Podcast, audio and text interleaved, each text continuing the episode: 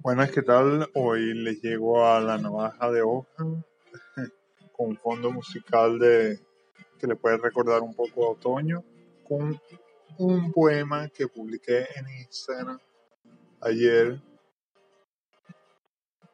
Se llama Silencio y eh, no he hecho, no había hecho el podcast, aunque había anunciado el podcast, no lo había publicado cosas de grabación y de edición. Y ahora estoy aquí con ustedes y vamos a Silencio.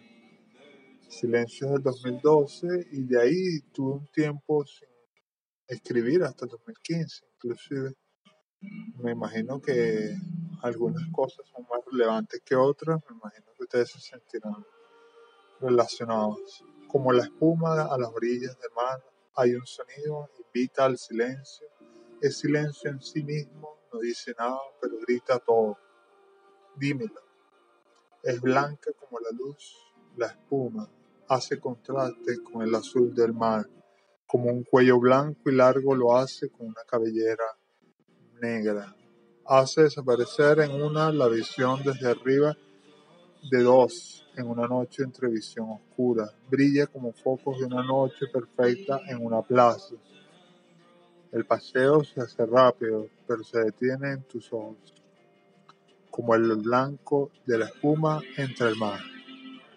Sigue su marcha como un recuerdo que va y viene, como la marea vacilante entre avanzar o devolverse, todo por efecto de la luna y de la tierra a la que orbita, como la mirada hacia tus ojos, como el mar ante la arena.